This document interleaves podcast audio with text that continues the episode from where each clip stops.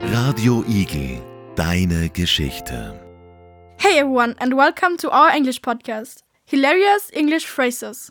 We're going to have a blast talking about some hilarious English phrases. We are Hannah, Ilvi, Manisa.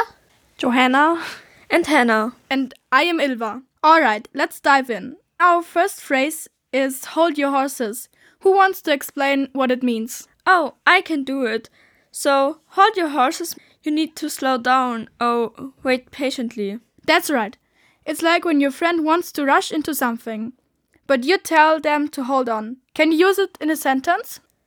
Hold your horses. We are not ready to leave the Radio Eagle studio yet. Perfect. Now let's move on to the elephant in the room.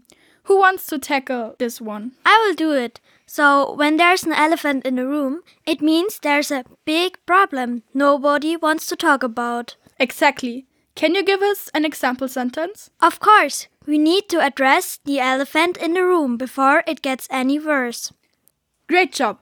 Alright, let's keep the fun going with thick as thieves. Who knows what that means? Oh, I do it. It means two or more people who are very close and share secrets with each other. That's correct. It's like when you and your best friends are always together and know everything about each other.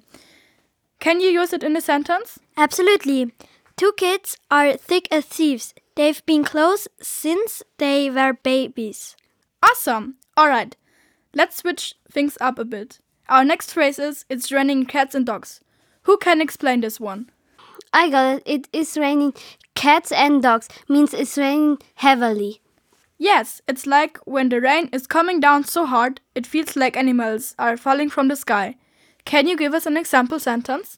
Okay, we want to go to the Hasnabrat, but we can't. It's raining cats and dogs. Perfect. Okay, let's move on to have or get your ducks in a row. Who wants to explain? I can. It means to get organized and prepared before doing something. Right on. Can you use it in a sentence? Sure, I need to get my dogs in a row before starting my homework. Excellent. All right. We've got time for one more. Who's up for Eager Beaver? I will take it. An eager beaver is someone who is super enthusiastic and eager to do things. Exactly. Can you give us an example sentence? Sure thing. She's always the first to volunteer for projects. What an eager beaver. Fantastic job, everyone. Unfortunately, that's all the time we have for today. But join us next time for more fun with English phrases. Until then, keep practicing and keep laughing. Bye. Bye. Bye. Radio Igel, deine Geschichte.